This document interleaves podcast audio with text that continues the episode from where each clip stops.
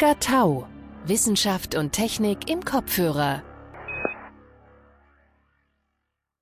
Hallo, herzlich willkommen zu einer neuen Ausgabe von Omega Tau.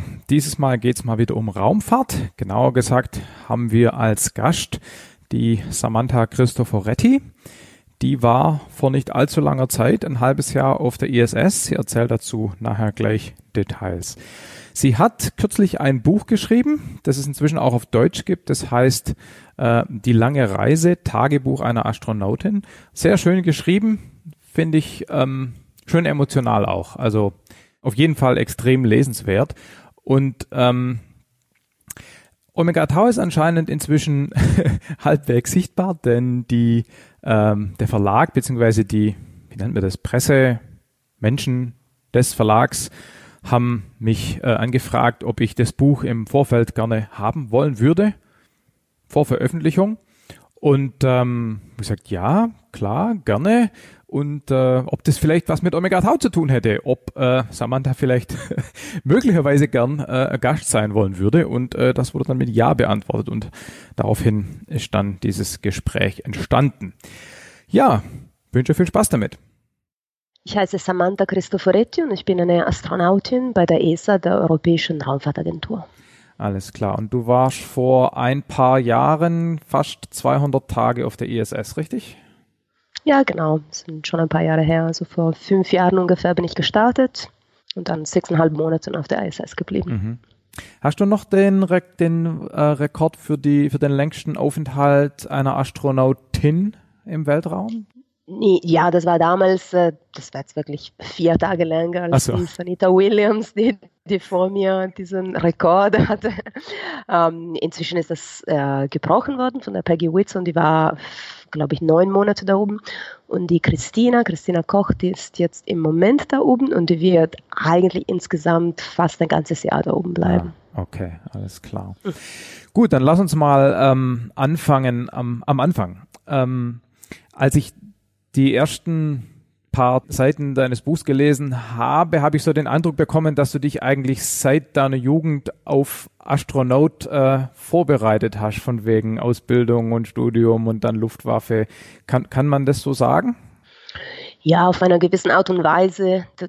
Das Buch heißt auch deswegen ein bisschen die lange Reise. Ja. Damit ist natürlich die Ausbildung direkt gemeint, weil darum geht es ja auch im, im Buch, im Großteil des Buches. Aber auch, sagen wir im erweiterten Sinne, diese ganze Reise hat ein bisschen mein ganzes Leben äh, gedauert, weil ich habe tatsächlich schon von der Kindheit äh, davon geträumt, in den Weltraum zu fliegen. Ich glaube nicht, dass ich damals unbedingt eine klare Vorstellung davon hatte, was, was jetzt Astronauten wirklich machen, was es für Menschen sind, was, was sie wirklich jetzt tagtäglich machen. Ähm, also im Detail habe ich das sowieso erst erfahren, Klar. als ich dann Astronautin geworden bin. Äh, aber diesen Traum, irgendwie in den Weltraum zu kommen, das hatte ich schon als Kind schon cool. Haben ja, haben ja wahrscheinlich viele Kinder, ne? Ähm, inklusive ja. ich. Ähm, und wenn das dann, und wenn das dann irgendwann wirklich klappt, ich meine, die Chancen stehen ja wirklich objektiv gesehen nicht so gut, ne? Das stimmt, ja, das ist, äh, das ist ein, also ich, ich, ich meine, ich, ich, ich finde es toll, einen Traum zu haben und ich sage den Leuten immer, man soll sich trauen, auch unwahrscheinliche Träume wie jetzt meins zu haben, weil äh, im Endeffekt, wenn es klappt, das ist super, das ist wunderbar und wenn es doch nicht klappt, äh, gut, für die meisten ist es so, ja, das ist einfach wegen den Zahlen. Aber ich finde es trotzdem schön, weil damit hat man einfach so eine, so eine Motivation gehabt, ja. so ein Ziel anzustreben. Und dann, ich glaube, am Ende ist man trotzdem glücklicher als Mensch. Ja, ja, genau. Naja, genau. Ähm, wenn ich so sehe, was du dann alles gemacht hast, ähm, quasi um dich darauf vorzubereiten, dann hätten dir die Dinge im Leben ja sicherlich auch sonst weitergeholfen, außerhalb des Astronautentums. Ne? Also das wäre ja nicht umsonst gewesen. Genau. Wie funktioniert das sowas? Du hast dich zunächst mal wahrscheinlich auf eine dieser Ausschreibungen bei der ESA beworben, oder? Eine schriftliche Bewerbung. Ja, genau. Das war, das war im Mai 2008. Das war auch im Voraus angekündigt worden in den Medien. An, an dem Tag äh, wird diese, diese Seite äh, geöffnet, äh, so eine Webseite. Und da war ein, äh, also erst als erstes musste man eigentlich ein äh, medizinisches äh, Tauglichkeitszeugnis, mhm. also Flugtauglichkeitszeugnis einreichen. Ja. das war so ein bisschen ein, ein Weg für die ESA, dass, dass sie jetzt nicht gleich irgendwie hunderttausende Bewerbungen bekommen, sondern auch wirklich nur von Menschen, die das bisschen ernsthaft meinen, die zwar, also die, die jetzt gesund sind mehr oder weniger und die das auch das ernsthaft meinen, weil sie müssen sie sich so ein Zertifikat holen.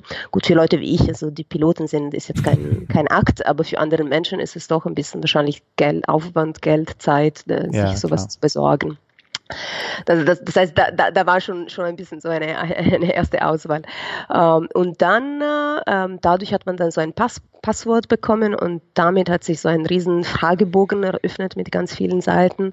Und da wollte die ESA wirklich alles von uns äh, wissen, also bezüglich äh, äh Schule natürlich, äh, Studium, Ausbildung, wissenschaftliche Tätigkeit, berufliche Tätigkeiten für Leute, die Piloten sind Flugstunden, ähm, aber auch solche Sachen wie Sport und, und mhm. ehrenamtliche Tätigkeiten und Hobbys und, und, was man sonst im Leben gemacht hat und ob man jetzt Erfahrung hat, ähm, in der Öffentlichkeit zu sprechen, so Public mhm. Speaking, mhm. ob man äh, irgendwie sich, ob man sich mechanisch begabt einschätzt und wieso, ob man jetzt auch ein bisschen mit, mit handwerklicher Arbeit Erfahrung hat, ähm, in welchen Ländern man gewohnt hat, welche Sprachen man kann und, und, und so weiter und so fort. Also wirklich mehr oder weniger alles. Mhm. Und du warst damals schon bei der italienischen Luftwaffe? Also du warst damals schon Pilotin? Ja, also noch äh, am Anfang meiner Karriere, sagen wir mal, weil die, mhm. die, die, Ausbildung einer Kampfpilotin ist eigentlich sehr, sehr lang. Das geht über mehrere Jahre. Also ich war, Klar. sagen wir mal, am, am Ende, also am, am Endschritt äh, äh, von, von dieser langjährigen Ausbildung. Aber, aber trotzdem bin ich, ich bin da wirklich, das war auch ein bisschen ja, ein komischer Zufall, weil äh, ich hatte eigentlich fast ein ganzes Jahr auf diese letzte äh, Ausbildung gewartet. Das war wirklich die Ausbildung für mein Kampfflugzeug. Mhm, der AMX, ne? Genau. Ich hatte lange darauf gewartet, weil es halt einfach so Verspätungen gegeben hatten in den Flugschulen. Und, und dann ging es los, genau im gleichen Monat, wo dann diese Stellenausschreibung der ESA veröffentlicht wurde. Und beide Sachen, die waren beide sehr anstrengend, also auch emotional äh, mhm. und, ähm, und zeitraubend. Und die, die sind praktisch beide fast ein ganzes Jahr dann weitergegangen, also wirklich parallel. Mhm. Das war schon anstrengend. Ja, das, das glaube ich.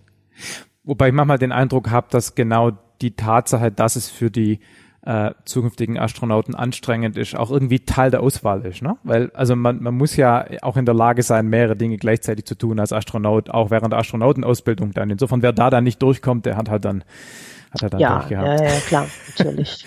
Also das gehört auch dazu. Ja, also genau. es zeigt auf jeden Fall, dass man jetzt motiviert ist, dass man jetzt nicht so einfach sich denkt, ja, okay, ich versuch's mal, vielleicht komme ich in den Welt. Ja, Nein, also genau. da kommen wirklich nur Menschen weiter, die wirklich motiviert sind. Ja.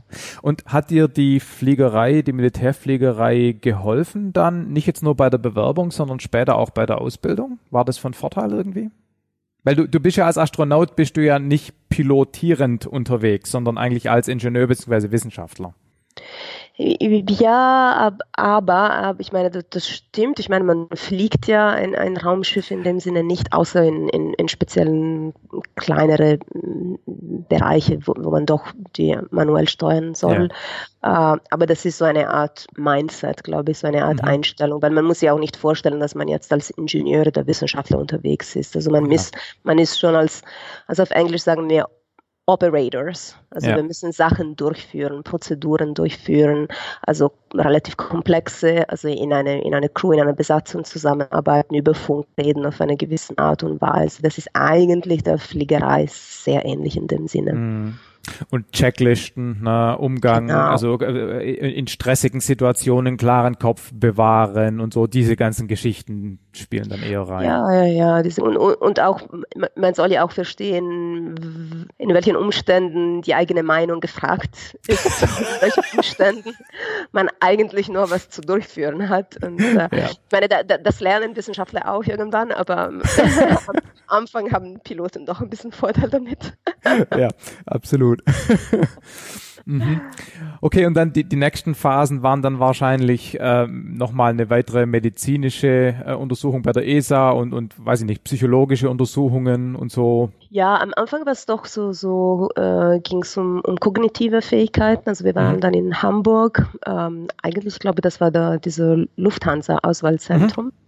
Ähm, da haben wir dann einen, einen, ganzen Tag so Tests mitgemacht, so computerbasierte Tests. Da ging es um Gedächtnis und dreidimensionales Vorstellungsvermögen, aber auch um Englischkenntnisse, Mathekenntnisse, ein bisschen mechanisches Verständnis, ähm, Augen-Hand-Koordination, äh, aber auch durchaus noch also ich glaube, da, da gab es schon die erste psychologische Fragebogen, die, die kamen auch schon. Mhm.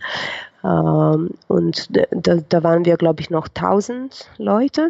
Und nach dieser Etappe waren wir noch nur 200. Okay. Also das war doch sehr schnell wenig. Ähm, und dann wurden wir nochmal eingeladen, aber diesmal so in kleinen Gruppen und wir sind dann beobachtet worden für, für einen ganzen Tag, wie wir eigentlich äh, miteinander gearbeitet mhm. und kommuniziert haben zu verschiedenen Tests und dann wieder so psychologische Fragebogen und psychologische Interviews, also ganz, ganz viel davon. Das war so eine Art Assessment Center. Also ja, genau, ja. So, so ähnliche Sachen gibt es wahrscheinlich auch in, in, Firmen, aber natürlich jetzt bezogen auf, auf das, was man jetzt von Astronauten erwartet. Und da waren wir danach eigentlich schon 45. Äh, und dann danach erst sind wir medizinisch untersucht worden, weil ah, ja. das, ist dann relativ teuer. Das ist eine ganze Woche von allen möglichen medizinischen Untersuchungen.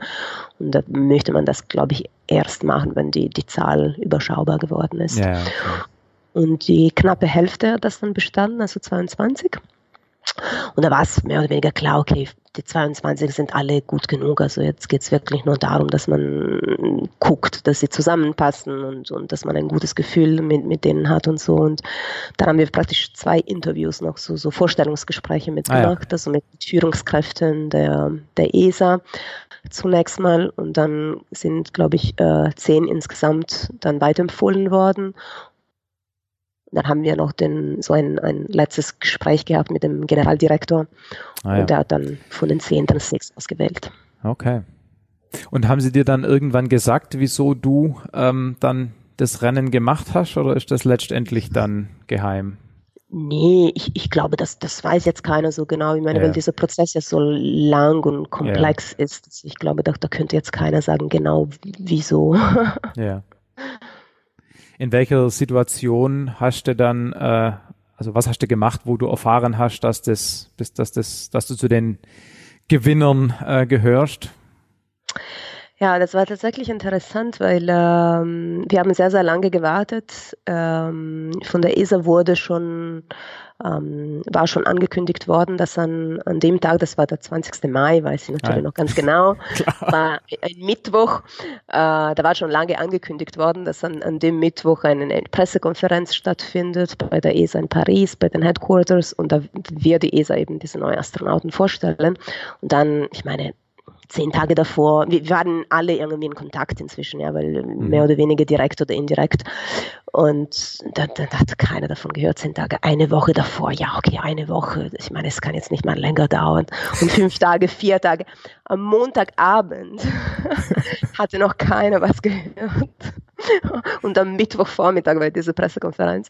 Und dann habe ich gewartet und gewartet und da kam nichts. Und dann dachte ich mir, okay, das ist wirklich last minute. Mhm. Und wir hatten uns wirklich gegenseitig versprochen, wir würden uns Bescheid geben. Aber da geht natürlich einer durch den Kopf, okay, vielleicht haben die eigentlich schon Bescheid bekommen, aber die, die dürfen das nicht sagen und vielleicht ja. bin ich raus. Ich meine, da geht alles mögliche in den Kopf. Und da gehe ich in die Dusche, da komme ich aus der Dusche raus und da ist irgendwie 9 Uhr abends und da ist ein verpasster Anruf aus Frankreich. Dann dachte ich mir, okay, ich sitze da einfach auf dem Bett und atme einfach durch und äh, denke, was mache ich? Soll ich jetzt zurückrufen oder warten, dass sie mich zurückrufen? Was, was soll ich denn da machen? Und ich bin da am Überlegen und da kommt eine E-Mail. Und in dieser E-Mail steht drin, ja, also wenn Sie Zeit hätten, würden wir uns freuen, wenn Sie am Mittwoch nach Paris kommen. ja, zufälligerweise habe ich den Tag freigelassen. Klar. Und dann habe ich natürlich zurückgerufen und ja, ich meine, das war natürlich klar. Und cool. es war zunächst mal die riesige Erleichterung, weil ich klar. meine, die, die ja. ich war da so nervös. Ich meine, diese ganze Warterei hatte so lange gedauert und die Chancen standen gut, ja. Ich meine, wir waren nur zehn übrig geblieben. Das, das heißt, das war wirklich, man hat das wirklich, ich hatte wirklich daran geglaubt und ja, sehr erleichtert. Coole Sache. und, und die Ausbildung an sich, die ging dann direkt daraufhin los oder gab es da noch eine Pause irgendwie bis dann? Ja, also eigentlich ähm, eingestellt worden von der ESA sind wir ja. erst ab dem 1. September, also mhm. da gab es noch der ganze Sommer. Und das ist ja auch gut, weil ich meine, die Leute müssen bei ihrer Arbeit kündigen. Also Klar. jetzt bei mir nicht so, weil ich beim Militär war und bin, aber äh, man muss sich eine Wohnung suchen. Ich meine, das, das ganze Leben muss umorganisiert werden. Und dann ja. am 1. September haben wir dann angefangen mit der äh, Grundausbildung. Das war eigentlich das erste Mal, dass die ESA, also hier, wo, wo ich jetzt auch gerade jetzt bin, in Köln, im Astronautenzentrum, so eine Grundausbildung organisiert hat. Nach den ganzen Richtlinien, die, die es halt international gibt für zukünftige mhm. Astronauten der, der ISS, aber äh, so hier in, äh, in Europa, also die meiste Ausbildung war hier. Ganz am Ende, ungefähr ein Jahr später, waren wir dann ein paar Monate in Sternenstädtchen, äh, so ein bisschen eine Einführungsausbildung in die russischen Module und die, äh, die Soyuz. Äh, aber ansonsten ja, waren wir meistens hier in Köln. Mhm. Dieser Begriff vom Slow Orbit, der hat mir gut gefallen. Also dieses um die ganze Welt reisen, um wahrscheinlich dann eher bei der Missionsvorbereitung an den verschiedenen Standorten die diversen äh, Module und Gerätschaften kennenzulernen, eine Weltreise ja. oder zwei. Ja, die, die, die erste Slow Orbit war tatsächlich in der Grundausbildung. Ah, ja. Also, mhm. also Slow Orbit, das nennen wir, wenn wir wirklich wegen Ausbildung einmal um die Erde genau. rumfliegen, aber das, das ist natürlich eine sehr langsame Umlaufbahn. Ähm, damals sind wir nach, äh, nach Japan geflogen äh, für eine kleine Einführung, so eine Woche und dann von Japan dann weiter äh, nach Osten äh, Richtung USA für eine weitere kleine Aus Einführung in, äh, in Houston bei, bei der NASA. Mhm. Und dann haben wir dann die, die Orbit geschlossen und sind wieder zurück nach Europa geflogen. Ja. Aber das kommt dann in der Ausbildung für ISS dann mehrmals vor, sowas. Ja. Ja. Und wie viel oder welche Teile der Ausbildung passieren in so einem Klassensetting, wo da alle vier, fünf, sechs, sieben äh, Astronauten, Azubis zusammensitzen und, und wie viel passiert one-on-one -on -one mit einem persönlichen Trainer? Wie stelle ich mir das vor? Also in der Grundausbildung ähm, gab es tatsächlich sehr viel Theorie. Also da, da mhm. waren wir wirklich so ein bisschen wie in der Schule. Die, die erste, ja, vier, fünf, sechs Monate war es hauptsächlich so. Und da fängt man an, eh so in den Simulatoren zu arbeiten, in den Mockups da ist man eigentlich normalerweise jetzt so in der Grundausbildung nicht unbedingt allein, also manchmal schon one-on-one, ansonsten so in kleineren Gruppen, also zwei bis drei. Mhm. Ähm, wenn man dann zu ISS fliegt, dann ist man, äh, also bei mir waren es ungefähr zweieinhalb bis drei Jahre Ausbildung. Am Anfang ist man oft allein, äh, weil man ja, theoretische Grundkenntnisse sich aneignen muss und dann ist es oft One-on-One. -on -one. Und dann, wenn es mehr und mehr um die Simulationen geht, dann ah, ist man halt mit der Besatzung zusammen, weil man muss das halt zusammen üben. Koordinieren, ja. ja. Mhm. Was waren so die spannendsten Aspekte der Grundausbildung? Äh, so, also ich meine für uns, also ein, ein riesen Milestone, sagen wir mal so ein Meilenstein war, als wir eben von, vom Klassenzimmer angefangen haben, äh, über zur Trainingshalle zu wechseln. Ja. Wo das ganze Mockups sind, diese äh, diese Modelle äh, der, der Modulen der, der Raumstation und dann Ganz spannend waren natürlich diese ähm, Einführungskurse für Weltraumspaziergänge und für Robotik. Also Robotik heißt, dass man so mit zwei ja, Joysticks, sagen wir mal, diesen Roboterarm der, der Raumstation äh, steuert. Ja. Und in der Grundausbildung geht es noch nicht um diesen äh, Arm der Raumstation oder zumindest nicht damals. Und es geht auch nicht darum, dass man wirklich in der Umgebung der Raumstation arbeitet, sondern man, man simuliert ähm, man ist in einem vereinfachten, simulierten Raum mit, mit, mit einem virtuellen äh, robotischen Arm und damit fängt man an, sich diese, ja, diese, diese Prozeduren ein bisschen anzueignen, diese mhm. Skills. Uh, und bei den Weltraumspaziergängen, also uh, wir haben jetzt hier in Köln keinen eigentlichen Druckanzug, aber wir haben so einen Pool uh, und wir haben einige von den, von den Tools, von den ähm, Werkzeugen und, und diesen ganzen Tethers, mit denen man sich äh, befestigt. Und, ähm, und wir haben die Möglichkeit, diesen, diesen Anzug ein bisschen zu simulieren, zumindest in der Geometrie und der Größe. Und damit äh, hat man so glaube ich, vier oder fünf Tauchgänge gemacht, in denen man sich die, diese ganze Prozeduren, äh, also man, man, hat sich so ein bisschen gelernt und das war eigentlich unheimlich nützlich, weil dann, als wir dann alle in Houston angefangen haben, im Druckanzug zu trainieren, also sehr viel hatten wir eigentlich schon gelernt, was jetzt ja. die Kommunikation angeht, die Prozeduren, das Handeln von diesen ganzen Sicherheitskabeln und so und äh, das hat uns, glaube ich, geholfen, in dem Sinne, dass wir uns dann auf den Anzug eigentlich konzentrieren konnten. Und das mhm. ist natürlich das, Schwierigste. Und der, der Kopf war ein bisschen entlastet. Ähm, ja. Das fanden wir, glaube ich, alle sehr nützlich. Also quasi die, die Ausbildung am EAC im Pool war quasi die Vorbereitung für die eigentliche Pool-Ausbildung ja, in Houston, ja. die dann die Vorbereitung für den Raumflug war. Ja, genau. So das ist so ein Einführungskurs ja. ein Vorbereitungskurs für den eigentlichen Kurs. genau. Wo du gerade schon die, das Neutral Buoyancy Lab erwähnt hast, du warst ja vorher schon Taucher, also Sporttaucher. Ähm, kann man, profitiert man davon, dass man vorher normal Hobby-Sport getaucht ist? Ein bisschen. Also ich glaube, das ist schon von Vorteil, dass man ja überhaupt ein bisschen Vertrautheit hat mit dieser Umgebung, so unter mhm. Wasser zu sein und diese ganzen Geschichten mit äh, Decompression Sickness, also diese Taucherkrankheit, dass man solche Sachen schon mal gehört hat und man weiß, worum es geht und mit Druckausgleich und ich meine, okay, mhm. Piloten kennen das auch, aber ich meine, es schadet nicht, wenn man ein bisschen da Erfahrung hat, dass man weiß, was Nitrox ist und ja. solche Begriffe, dass man jetzt nicht von Null lernt. Aber es gibt durchaus Astronauten, die ich kenne, die eigentlich angefangen haben, im Pool zu arbeiten, im Anzug und die überhaupt keinen Taucherschein hatten. Also ja. das gibt es auch, das ist im Prinzip jetzt kein Problem. Also das ist nur ein bisschen vom Vorteil, weil eigentlich ist das schon komplett anders. Ja. Welche Rolle ähm, haben denn bei dir die Parabelflüge im Rahmen der Ausbildung gespielt? Hintergrund meiner Frage ist, ich habe kürzlich mit Matthias Maurer da ein bisschen drüber geredet in Bordeaux und er meinte, dass inzwischen Parabelflüge gar kein äh, groß verpflichtender äh, Teil der Ausbildung mehr sind und dass die Astronauten das eigentlich mehr oder weniger zum Spaß machen. Ähm, wie war das bei dir? Ja, ich glaube, als Teil der Ausbildung haben wir wirklich nur einen Flug gemacht und ich glaube, es ging ein bisschen, also ich fand das schon von Vorteil, dass man zumindest einen Flug macht, weil man, man spürt zumindest einmal diese ja. eigentliche Schwerelosigkeit und das Handeln von Objekten vom eigentlichen Körper. Und, und ich glaube, da, da kann man sich ein bisschen mehr vorstellen, die, die, die, die Schwierigkeiten, die es, die es dann im, im Orbit gibt.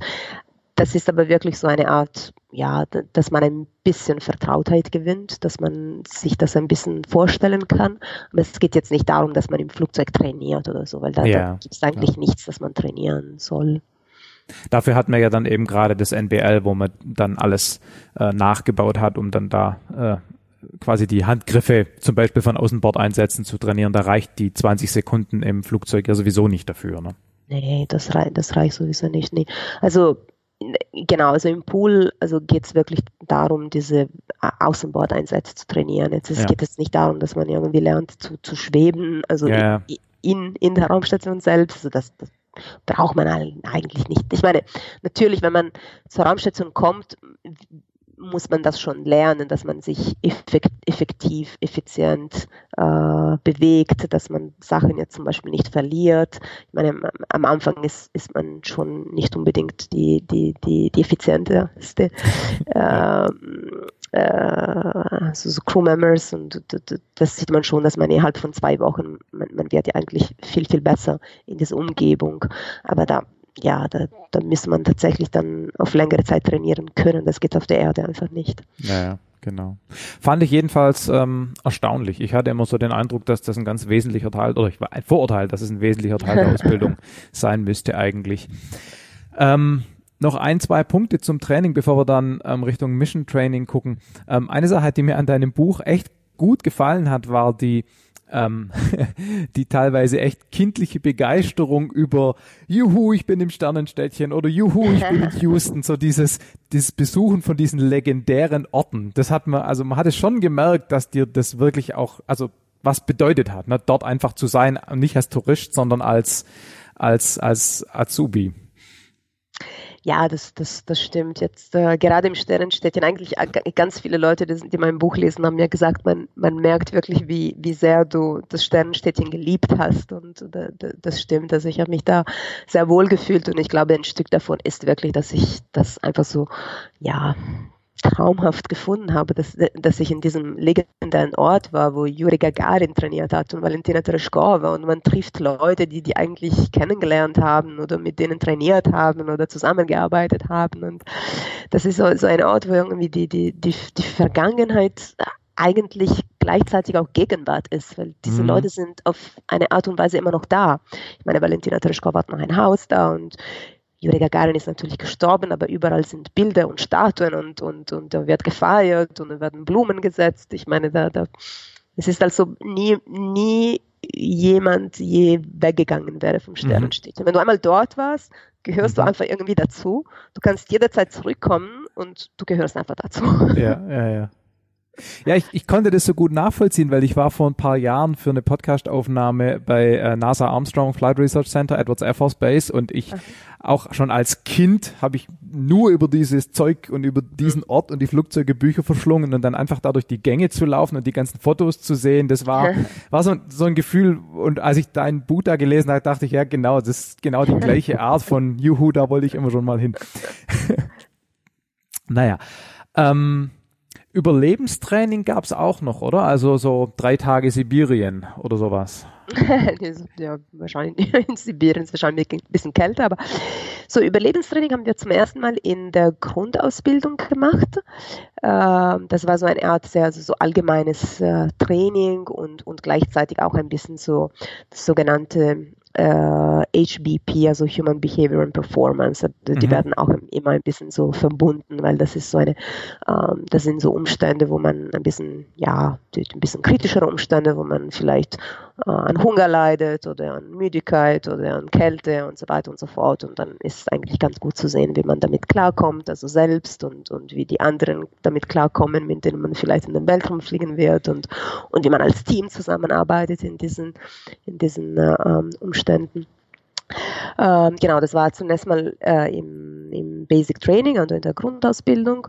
Äh, und dann, als ich dann mit, äh, als man dann mit, mit der Sojus fliegt, dann gibt es zwei Überlebenstraining, also einmal im Winter, also im mhm. Wald. Da muss man halt ein paar Tage überleben mit, mit dem, was, was man halt in, in der Sojus hat oder hätte und, und dann die ähm, Wasserüberlebenstraining. Also da geht es mhm. darum zu simulieren, wenn jetzt äh, die Sojus äh, ungeplant auf, äh, im Wasser landet, äh, da, da, soll man auch schauen. Also äh, da geht es eigentlich darum, dass man, dass man diese Kapsel äh, verlassen kann, weil ja. normalerweise müsste sie eigentlich auf dem Wasser schweben, aber es kann auch sein, dass sie beschädigt ist und sie anfängt zu sinken. Und da muss man das, die Kapsel verlassen, aber man kann sie einfach nicht so ins Wasser schmeißen. Ja, man muss aus diesem Druckanzug rauskommen und diese ganzen Winterklamotten anziehen, auch wenn es draußen sehr warm ist.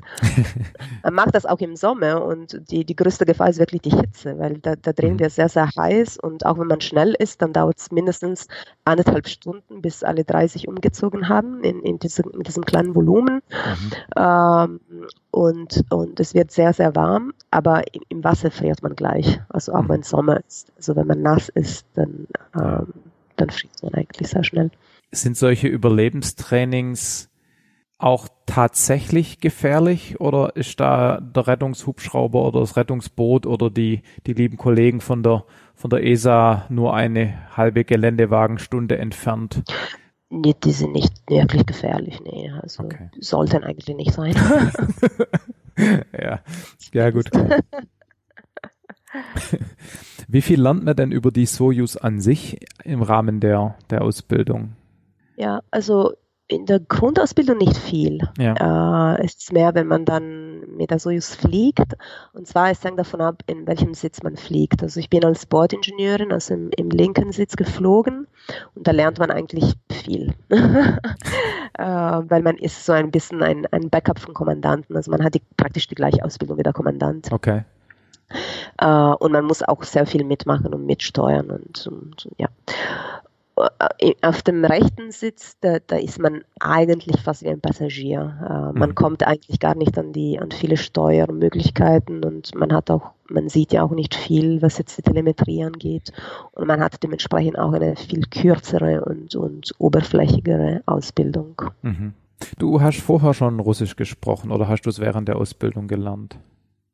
Nee, ich war schon im Studium, also ich war fast ein ganzes Jahr in Moskau, das war zwischen 2000 und 2001 und damals hatte ich das eigentlich ziemlich gut gelernt, also ich konnte mich eigentlich ganz gut unterhalten mit den, äh, mit den Leuten in Sternenstädtchen. Da habe ich mir auch so gedacht, das war bestimmt kein Zufall. Die hat bestimmt schon im Studium gedacht, da gehe ich da mal Russisch lernen, dann kann ich das nachher in meinem Lebenslauf gleich eintragen. ja, ich meine, muss ja weit im Voraus denken. Ja, klar. okay. Wenn wir dann mal Richtung äh, Missionstraining gehen, da haben wir ja vorhin schon besprochen, dass da noch mal ein paar so Slow Orbits äh, anstehen, um dann wahrscheinlich unter anderem im NBL die konkreten Tätigkeiten für die Mission zu lernen. Wobei ich habe auch vom äh, Matthias kürzlich erfahren, ähm, dass auch wenn kein EVA spezifisch geplant ist, trotzdem alle ISS-Bewohner auch eine EVA-Grundausbildung machen, um notfalls Wartungsaufgaben machen zu können. Das war bei dir wahrscheinlich der Kontext, oder? Du hattest ja keinen geplanten EVA. Ja, genau, das stimmt. Und, und, und ehrlich gesagt, auch diejenigen, die einen geplanten EVA machen sollen, die, die kriegen heutzutage jetzt nicht unbedingt sehr, sehr viel spezifische okay. ähm, Trainingseinheiten, weil die Zeit einfach ähm, sehr knapp ist. Vielleicht kriegen sie so ein paar das war mit dem Shuttle also damals ein bisschen anders. Also die haben für jedes EVA, ich meine, das war ja so durchgetaktet und geplant ja, äh, bis zu jedem Detail und die haben dann wirklich ganz, ganz viele Pool-Tauchgänge gemacht und die konnten das alles auswenden. Das war wirklich so eine eingespielte Choreografie. Also heute nimmt man im Kauf, dass die, dass die, also man, man, man bildet halt Puffer ein in die geplante Zeit und man ja. weiß, die ISS-Crewmembers sind jetzt nicht so effizient wie damals die Shuttle-Crewmembers. Auch weil ja Zeit vergeht, ja. Die haben damals, ja. die hatten vielleicht am in einer Woche ihren letzten Tauchgang und in der nächsten Woche schon waren sie schon im Weltraum und heute geht's nicht. Das vergehen sehr viele Monate. Ja. Das heißt, heute ist es mehr so auf Skills äh, angepeilt. Also man, man muss einfach so, so grundlegende Skills lernen, also Fähigkeiten, so, so, so, so wie Bausteine lernen und dann ja. kann man auf diese Bausteine einen eigentlichen Weltraumspaziergang dann zusammenbauen. Mhm. Und diese Grundausbildung, die auch Matthias angesprochen hat, also man versucht also diese Bausteine, diese Skills zu vermitteln, indem man trotzdem so Beispiele nimmt von ah. äh, typischen Wartungsarbeiten, jetzt große Maintenance, also Wartungs, äh, äh, wo man sich denkt, okay, das könnte passieren. Also ich weiß nicht, eine, eine Kühlpumpe kann immer wieder kaputt gehen. Also wir machen, das sind jetzt eigentlich drei sehr lange äh, Außermodellsätze, um die zu reparieren, aber man, man, nimmt zumindest die wichtigsten Momente davon, mhm. man bildet sie zusammen in einem Tauchgang und das, dass die Astronauten zumindest das einmal gesehen haben und die wissen, wie groß eine Pumpe ist und worum es jetzt dabei geht. Und was tut man im Rahmen der Missionsausbildung noch außer äh, Soyuz, NBL? Äh, es gibt das sogenannte Systems Training, also Systeme, das ist die, die Infrastruktur. Also diese mhm. Module, die, die muss man kennen als, als, als Infrastruktur und, und, und diese ganzen Systeme, die an Bord ist. Das heißt, ein bisschen theoretisches Wissen sich aneignen und dann äh, die wichtigsten Prozeduren kennen und, und, und halt wissen, wie, wie man sie halt durchführt, gerade wenn jetzt da etwas kaputt geht oder so. Mhm. Ähm, dann ganz wichtig äh, Emergency Training, also ja. Notfallausbildung. Also das, das, das macht man immer wieder. Ähm, zunächst mal in eine kleinere Gruppe von drei Crewmembers und dann in der größeren Gruppe mit sechs. Ähm, also was was macht man, wenn jetzt der Feueralarm losgeht oder äh, wenn ein Leck ist, also Druckabfall äh, oder ein äh, Ammoniakverlust. Also wir, wir haben leider, also sage ich, weil ähm, es ist tatsächlich ein bisschen gefährlich, aber in diesen Kühlleitungen außerhalb der Raumstation, da, flie da fließt Ammoniak. Mhm. Das ist normalerweise draußen natürlich, aber es gibt so ein Interface bei den Wärmetauschern und wenn die dann kaputt geht, die, die ist eigentlich bei einem höheren Druck als das Wasser in mhm. den inneren Leitungen. Das heißt, die würde dann reinschließen. Äh, genau, das, dann, dann gibt es äh, Robotik, also man, man mhm. lernt weiter diesen äh, robotischen Arm zu, zu steuern, äh, weil damit kann man Außenbordeinsätze unterstützen unter Umständen oder ähm, diese Frachtraumschiffe einfahren, ja, die zur ja. Raumstation kommen. Ja. Äh, und dann das sogenannte Payload, also Payload ist so ein bisschen so ein Jargon der ISS für Wissenschaft, für so Experimente. Und ja. gerade so am Ende, in den, in den letzten sechs Monaten oder so, da wird es ein bisschen, äh, dann ist es mehr oder weniger klar, was man für Experimente machen wird in, in der Zeit und dann kann man die auch ein bisschen trainieren. Was heißt trainieren? Ich meine, man, man schaut sie sich einmal an und, und, und ganz viel Zeit ist eigentlich eine, für diese, ähm, also BDC, also Baseline Data Collections. Das, das, sind bei den Experimenten, wo man selbst Objekt der Untersuchung ah, ja. ist. Da, da, da dürfen jetzt diese Experimente nicht nur im Weltraum gemacht werden, weil sonst haben die Wissenschaftler keinen Vergleich. Ja. Das heißt, die müssen einmal oder manchmal zweimal oder sogar dreimal manchmal äh, vor dem Flug gemacht werden, dann im Flug ja. und dann sehr oft nach dem Flug. Mhm. Ja, und am, am, Ende sind die, sind die Tage sehr lang und voll, also es gibt sehr, sehr mhm. viel zu tun. Und dann vor dem Start wahrscheinlich nochmal ein paar Tage frei, um, um nochmal vernünftig auszuschlafen, oder?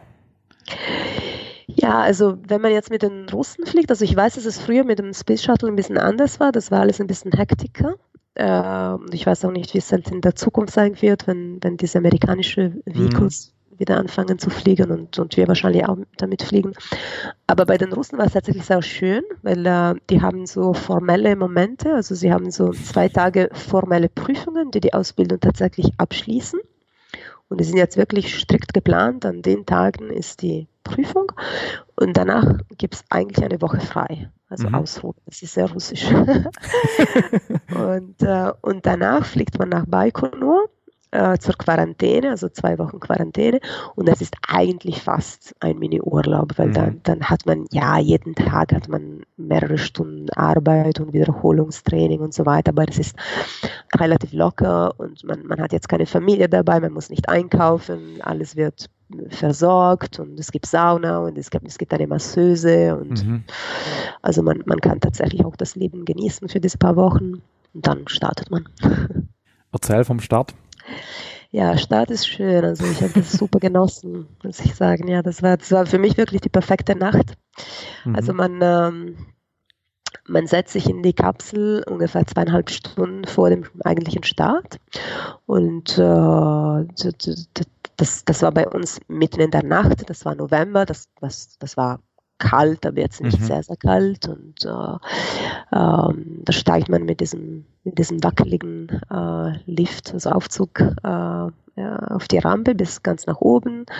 Äh, da gibt es so einen kleinen Tunnel, mit dem man dann, also durch den man ähm, äh, gehen muss, um, um in das Soyuz reinzukommen. Und ähm, da gibt es so einen Techniker, der mitkommt und, und nimmt noch die, die Stiefel, weil die braucht man nicht mehr. Und mhm. der hilft uns dann, uns reinzusetzen in unsere Sitze. Die, die Soyuz ist sehr klein, also diese ja. Sitze sind, sind winzig und dann, dann ist man halt ein bisschen so zusammen also die, die Beine sind gebogen, also mit den Knien Richtung Brust. Und ja. bei mir geht es auch, ich bin ein relativ kleiner Mensch, also aber für, für größere Menschen ist das tatsächlich nicht so komfortabel.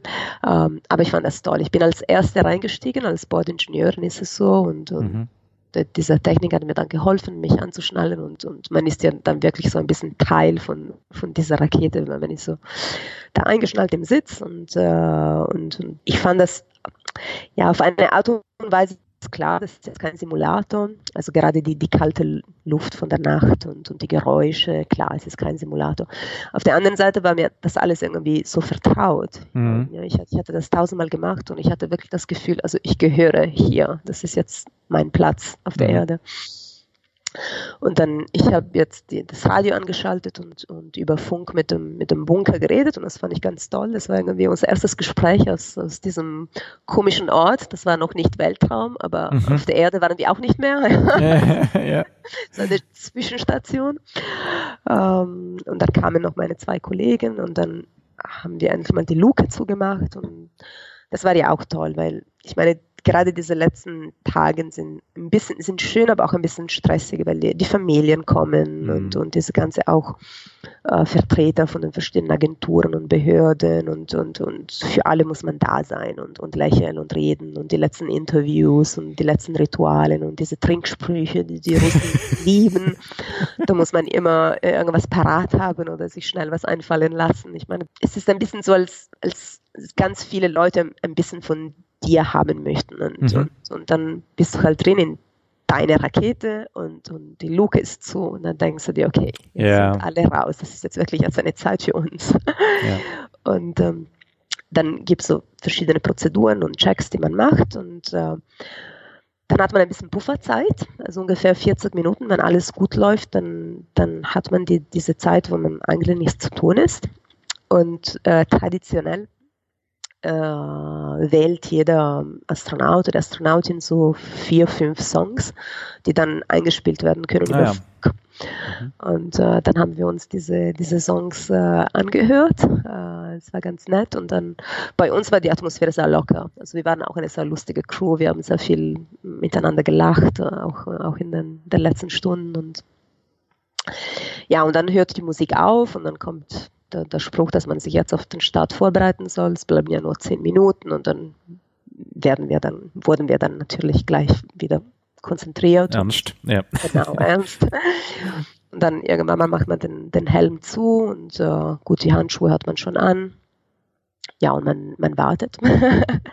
und man hört ja auch wirklich, wie diese Rakete zum Leben kommt. Mhm. Also man hört immer mehr Geräusche und, und, und Ventile und, und, und alles Mögliche. Und äh, ja, und, und irgendwann geht es dann, dann los, dass die, die Triebwerke zünden. Das wird so ein bisschen durchgesprochen über Funk. Also es gibt am Ende so ein paar so, so ja, Sachen, die, die, die passieren, die werden dann über Funk gesagt und dann fährt man halt los und ich glaube, mein Kommandant hat diesen berühmten Spruch von Juri Gagarin noch gesagt, Pajechali und das haben wir alle dann irgendwie mitgesagt. Mhm.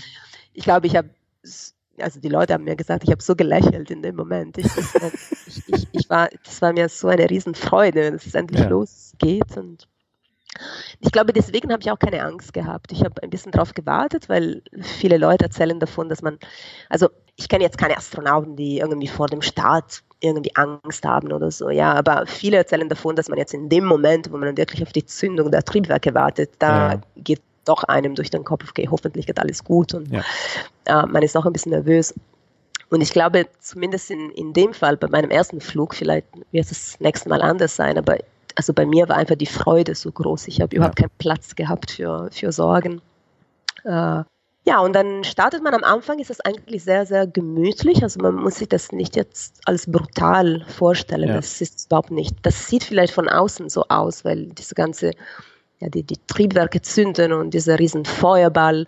Aber wenn man richtig zuguckt, man, man sieht ja auch, die Rakete startet sehr, sehr langsam. Klar, Klar die Beschleunigung kommt erst, wenn, die, wenn das Ding leichter wird, ne? Genau. Äh, und, und die Rakete wird sehr schnell leichter, weil, weil man, man verbraucht ja tonnenweise ja. Äh, Sprit, sagen wir mal, jede ja. Sekunde. Und dann in, in, ungefähr zwei Minuten kommt man auf 4G. Also mhm. dann spürt man praktisch so einen Druck auf den Körper. Ja also von der Brust Richtung Rücken, weil man, man liegt ja praktisch ja. in der Rakete, also mit dem Rücken parallel zum Boden. Und dann kommt man ungefähr auf, uh, auf 4G. Uh, äh, und dann uh, sind die, die erste Stufe, sagen wir mal, das sind ja diese, diese vier Triebwerke, die auf der Seite sind, die sind dann verbraucht. Die, die trennen sich da von der, von der Hauptrakete in der Mitte dann hat man wirklich das Gefühl, okay, man hat den ganzen Schub verloren, weil mhm. da ist ja wirklich, der meiste Schub ist dann plötzlich weg. Uh, und ist man eigentlich froh, dass man über Funk gesagt bekommt, okay, die, die, die zweite Stufe arbeitet normal weiter. Weil wir, wir haben keine Telemetrie in der Rakete, also wir, ah, ja. wir wissen ja gar nichts. Okay, ihr habt keine Anzeigen über den Status der Systeme? Also von der Soyuz-Kapsel. Also Ach so, na klar. Ja. Ja, aber nicht von der Rakete. Nicht von der Rakete. Also wir ja. haben wirklich nur, nur eine Warnlampe, eine rote, die, die sagt Avaria Nasitelia. Das ist die ein, äh, ein Versagen der, der Trägerrakete. Also mhm. wenn die zündet, dann wissen wir, okay, heute kommen wir nicht in den Weltraum. aber das ist wirklich das alles, was wir haben. Okay, äh, wow. Und ansonsten wissen wir überhaupt nicht, wie die Triebwerke arbeiten, ob alles mhm. wirklich stimmt. Und das, das wird dann aber ständig über Funk gesagt. Äh, und dann geht es dann wieder genauso. Man kommt bis ungefähr 3G bei der zweiten Stufe. Dann mhm. trennt sie sich auch.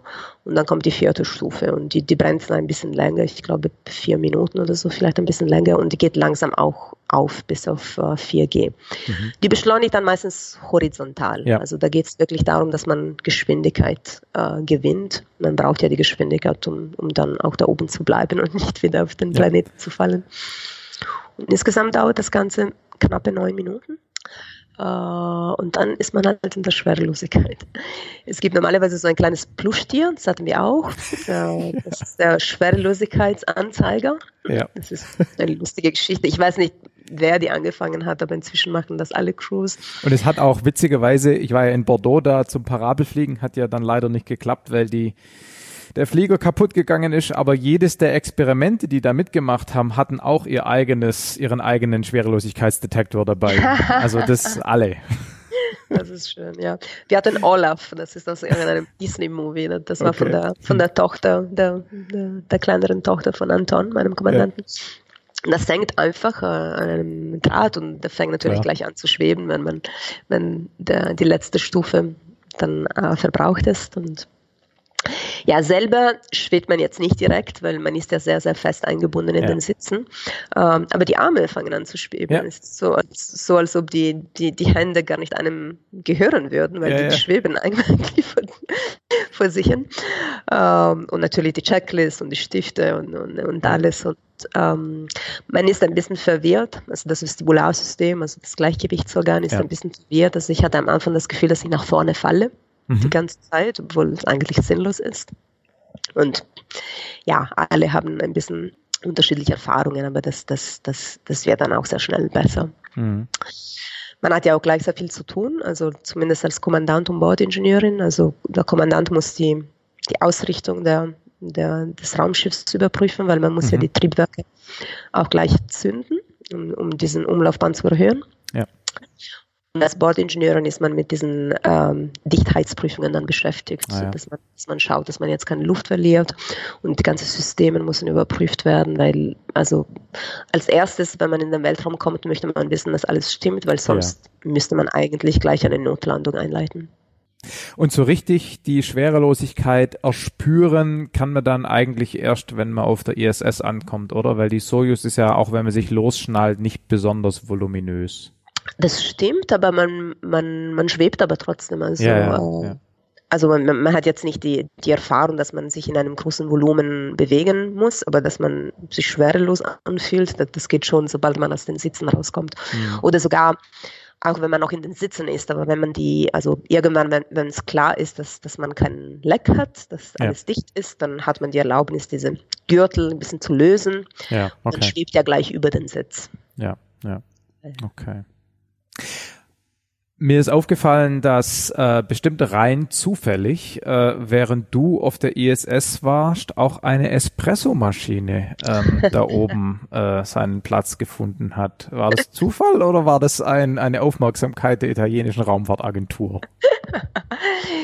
Also weder noch würde ich sagen, ich habe schon ein bisschen auch da mitgewirkt. Also, es war aber nicht jetzt meine Idee. Es ist nicht, dass okay. ich darum gebeten hätte, aber es, es, wurde mir als Idee vorgestellt und ich habe vielleicht ein bisschen Druck gemacht, dass es doch schnell genug geht, dass ich noch da oben bin, wenn sie ankommt. Okay. Und, und äh, tauglicher Espresso oder war das mehr so ein Gag? Äh, also ernsthaft, was war der Hintergedanke? Ging es wirklich um Komfort für die Crew oder hat sich da ein wissenschaftliches Experiment dahinter versteckt? Ja, das war also wissenschaftliches Experiment, weiß ich nicht, aber es war eine Art Tech-Demo, sagen wir mal, okay. ob man das überhaupt kann, ob das funktioniert. Mhm. Ja, also okay. die, die, war jetzt nicht als äh, permanente Einrichtung der Raumstation so. ge gedacht. Die ist auch, glaube ich, nicht mehr da oben, das ist inzwischen mhm. wieder auf der Erde. Ja. Welche anderen, hm, sagen wir mal, Freiheiten für Persönliches hat man denn? Was kann man denn mitnehmen an persönlichen Gegenständen oder, oder wie sieht's aus zum Beispiel mit der Verpflegung, mit dem Essen? Kannst du dir das aussuchen vor dem Start oder gibt's da einen Standard-Menüplan? Äh, also wie viel, wie viel, wie viel der eigenen Person kann man da einbringen? Äh, das Großteil vom Essen ist äh, Standardmenü. Mhm. Und es gibt zwei Standardmenüs von den Amerikanern und den äh, Russen. Und als europäische Astronauten kriegt man das von den Amerikanern. Mhm. Ähm, dann gibt es neun sogenannte Bonus Food Containers. Das sind neun von diesen Schachteln, wie große Stiefelschachteln, sagen wir mal. Mhm. Und die kann man nach Belieben ausfüllen. Und zwar mit Gerichten von diesen zwei Standardmenüs, die man eigentlich vor dem Start äh, testet. Und wenn man sagt, okay, die, also sich die Eier, die Rühreier mag ich besonders gern, kann man mehr davon in diesen Bonus Food Container einfüllen. Dann kann man eigentlich auch von Supermärkten Sachen nehmen. Also wenn sie jetzt der NASA nicht bekannt ist, sind, dann würden sie äh, Mikrotests äh, durchführen, also mikrobiologische, dass sie jetzt mhm. nicht äh, irgendwie toxisch sind und und dass man davon ausgehen kann, dass sie die, die paar Jahre äh, auch äh, erhalten bleiben. Das ist jetzt keine, kein frisches Essen ja. natürlich. Ähm, und hier in Europa haben wir traditionell auch ein kleines Budget für spezielle Gerichte äh, für die Astronauten, die man sich da ein bisschen auswählen kann. Also man kann dann mit einem Koch und, und mit einer Firma arbeiten, die das dann vorbereiten. Also zum Beispiel Alex Gerst hatte Käsespätzle dabei, glaube ich. Und mein italienischer Kollege, der ist jetzt da oben, hatte damals so Lasagne und ja. Tiramisu. Ich hatte mich mehr auf, also jetzt nicht, nicht so sehr auf traditionelle Gerichte konzentriert, sondern mehr auf gesundheitliche ja. Gerichte, also so, so, ja, so, so, das war, die waren so Tütchen, so Pouches und, und da waren da fertige Gerichte drin, die als Gericht so wirklich auch ausbalanciert waren und, ja. und lecker und, und ja, gesundes Essen. Ja, weil so furchtbar viel Vitamine gibt's ja, glaube ich, nicht da oben. Ne? Wenn nicht gerade zufällig ein Frachter ankommt und was Frisches mitbringt, dann ist es ja eigentlich vor allem konserviertes, wie heißt man das, getrocknetes Essen, das man dann mit Wasser wieder ja, Oder es gibt ja auch Dosen? Es gibt auch diese, ja, die, die, Russen haben sehr viele Dosen und die Amerikaner äh, und auch wir Europäer, es gibt sehr oft diese Tütchen. Ja, äh, ja, ja. Die sind eigentlich äh, ready to eat. Also da, die muss man wirklich nur ein bisschen aufwärmen meistens und dann aufschneiden und die kann man essen. Also da gibt es zum Beispiel zum Beispiel auch Gemüsesuppen oder so. Ja, okay. Die sind ja richtig dicke Suppen, damit die nicht rumfliegen. ja, ja. Einmal gab es eine Evakuierung des amerikanischen Segments während deiner Zeit, richtig? Ja, ähm, das war so ein Fall, okay, am, am Ende hat sich herausgestellt, das war so ein False Alarm, ähm, aber da, da ist tatsächlich dieser Ammoniakausfall. Äh, Ach ja. Genau. Und das war eine ganz komische Situation, weil äh, ich meine, da, da, wir haben das Alarm gehört und dann haben wir geguckt und da leuchtet eben dieser äh, Ammoniakaustritt und das ist eigentlich das Schlimmste, weil äh, die, die, die Ammoniak kann wirklich auch sehr schnell töten, wenn die in mhm. großen Mengen raus eintritt. Dann haben wir gleich die Sauerstoffmasken ähm, mhm. und wir sind ganz schnell ins russische Segment äh, gef geflogen oder geschwebt. Ja, geflogen. geflogen. Und äh, weil im russischen Segment gibt es diese Ammoniakleitungen nicht, die haben ah, ja. ein Kühlungssystem. Das heißt, man, man, man guckt, dass, dass alle sechs Leute auf der richtigen Seite sind und dann macht man zwei Luken hintereinander zu und dann guckt man, also es gibt so Messgeräte und man guckt, ob Ammoniak tatsächlich auch im russischen Segment vielleicht schon in der Luft ist, mhm. was zu spät war.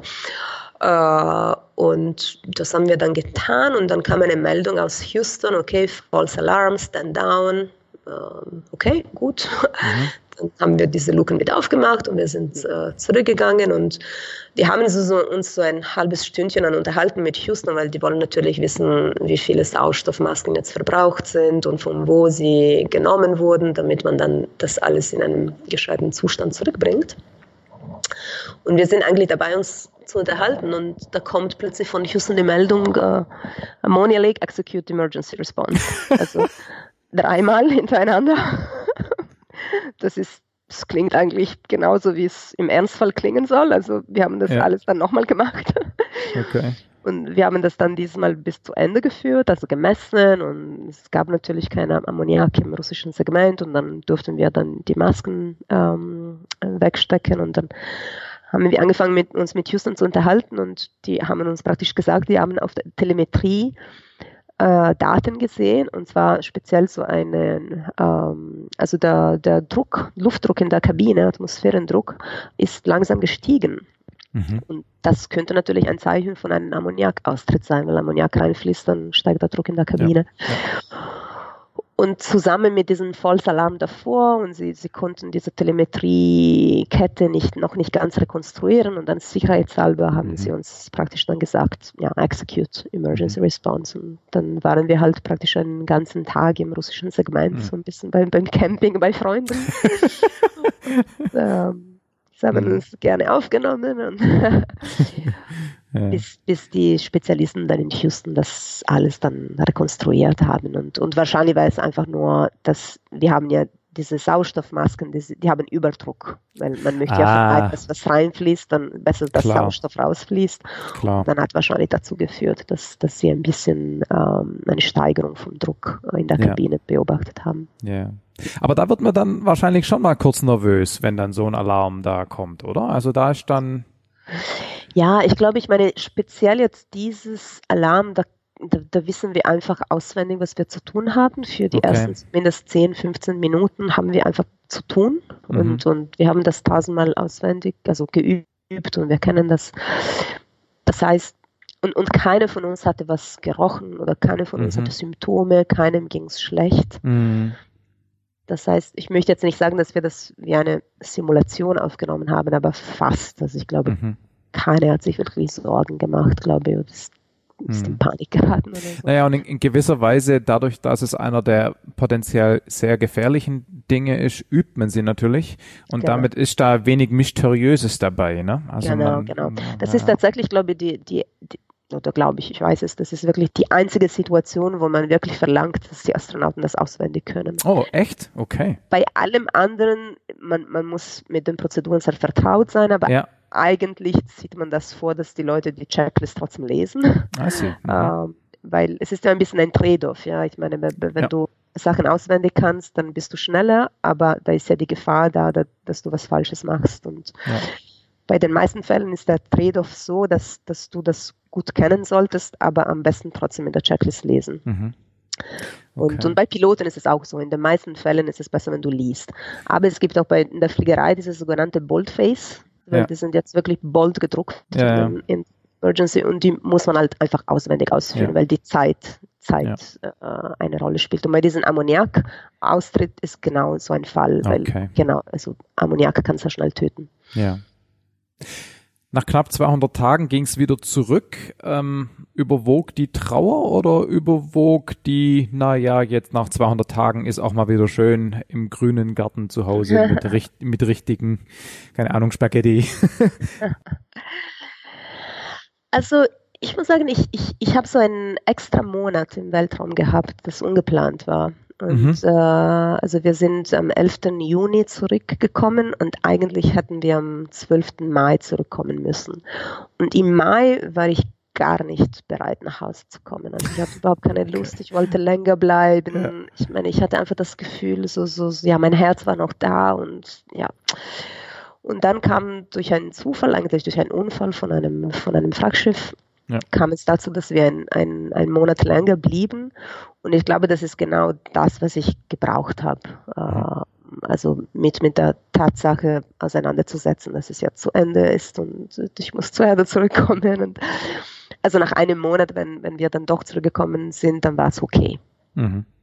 Und geht's nochmal rauf? Ähm, Gibt es schon Pläne? Ich hoffe, ja, ich hoffe, also ich meine, Klar.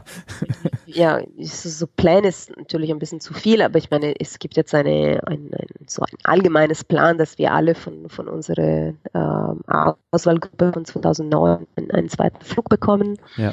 Ähm, Alex war ja schon mal äh, zweimal oben und ja. Luca ist jetzt zum zweiten Mal oben und dann sollen wir halt der Reihe nach dann drankommen und Matthias muss natürlich sein erstes Flug haben. Ja. Okay. Aber also das wie früher auch schon so seit den 60er Jahren, dass es so ein bisschen Black Magic und äh, undefinierter Prozess ist, wann wer fliegt. Das kommt irgendwann aus heiterem Himmel, kommt die gute Nachricht, so im Endeffekt, oder? Nee, also ich meine, eine, eine gewisse Vorstellung haben wir schon, weil ich meine, in Europa geht es natürlich auch ein bisschen um Nationalität. Also ja. es fliegen jetzt natürlich unwahrscheinlich zwei Italiener hintereinander, deswegen ja, geht es nicht davon aus, genau. dass ich die Nächste bin oder so. Ja. Okay.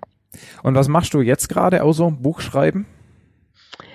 Äh, also, also mein Hauptjob, sagen wir mal, ist äh, mit Gateway, hat das mit äh, Gateway zu tun. Gateway ist so eine Art kleine Raumstation, die um den Mond fliegen soll. Die, mhm. die wird wahrscheinlich ab 2022 äh, wird sie dann gebaut. Also die ersten Module werden geschickt und ähm, von Europa aus äh, streben wir an, dass wir einige Technologie beisteuern, aber auch so ein, äh, ein Habitation Module, das nennt sich iHub, International mhm. Habitat.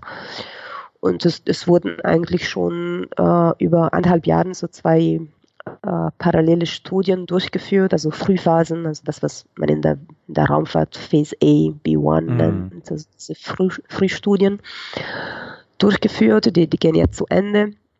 Und wir haben ja Ende November so eine Ministerratskonferenz Und wir, wir hoffen, dass wir dann so ein, ein Blessing, so eine, eine Bestätigung bekommen von den zuständigen Ministern von unseren Mitgliedstaaten, dass wir damit weitermachen können. Und da würden dann demnächst dann Verträge kommen für Phase B2, CD, wo, wo wirklich mhm. auch was fertig konstruiert wird und, und gebaut. Und so ein Habitat könnte dann 2025 so um die Runde dann äh, fliegen. Und da bin ich so ein sogenanntes Crew Representative, also eine, eine mhm. Person, die eigentlich aus dem Astronautenchor kommt und da ein bisschen äh, die Astronautenperspektive mit einbringt und, und mhm. beiträgt. Und, ja. Für die Espresso-Maschine kämpft. Genau, für die Espresso-Maschine kämpft. Jetzt geht es mehr darum, für das Fenster zu kämpfen. okay. und äh, du bist ja äh, offiziell vermutlich immer noch beim italienischen Militär, bei der Luftwaffe und quasi ausgeliehen, beurlaubt an die ESA. Im Moment ist es noch so, ja. Ja. Geht es irgendwann mal wieder AMX fliegen oder ist der Teil der Karriere ich, vorbei? Ich glaube, das, das wäre sehr kompliziert nach okay. zehn Jahren. okay, ja, doch schon so lang. Okay. Um, ja. Schade eigentlich. ja. Gut, dann ja, danke fürs Mitmachen und äh, danke fürs Buch. Ist äh, schön zu lesen. Ah, das freut Spaß. mich zu hören. Dankeschön. Gut. Gut. Dann, dann drücke ich die Daumen für den nächsten Flug. Dankeschön. Ciao. Tschüss, Markus. So, das war's. Vielen herzlichen Dank fürs Mitmachen, Samantha. Ähm, ihr wisst vielleicht, ich kann mir vorstellen, dass einige von euch den Raumzeit-Podcast hören. Da war äh, Samantha 2011 in Ausgabe 11 zu Gast und hat da über Astronautenausbildung geredet. Die Episode wollt ihr euch vielleicht als Ergänzung anhören. Ähm, ist vielleicht auch ganz interessant, die Perspektive von damals versus der Perspektive von heute. Ansonsten vielen Dank fürs Zuhören. Ich hoffe, es hat euch gefallen. Und ähm, es wird noch eine Ausgabe geben vor Weihnachten. Ähm, da wünsche ich euch dann allen nochmal schöne Weihnachten und einen guten Rutsch. Für alle die, die die englischen Episoden nicht hören, äh, mache ich es jetzt auf Deutsch. Schöne Weihnachten, guten Rutsch. Man sieht sich im nächsten Jahr. Übrigens, gibt's äh, in ein paar Tagen noch eine interessante, aus meiner Sicht, äh, etwas größere Ankündigung rund um Omega Tau. Könnt ihr mal unsere entsprechenden Kanäle verfolgen. Gut, das war's. Bis denne. Tschüss.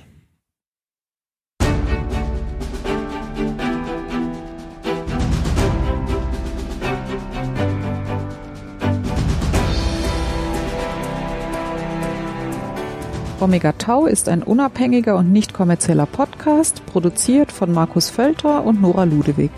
Ihr findet uns im Netz unter omegataupodcast.net und auf Facebook, Google Plus und Twitter jeweils unter dem Namen Omega Tau Podcast. Wir freuen uns über euer Feedback. Dazu erreicht ihr uns entweder durch Kommentare zu den Episoden auf der Webseite, durch die sozialen Netzwerke oder per Mail unter feedback at omegataupodcast.net.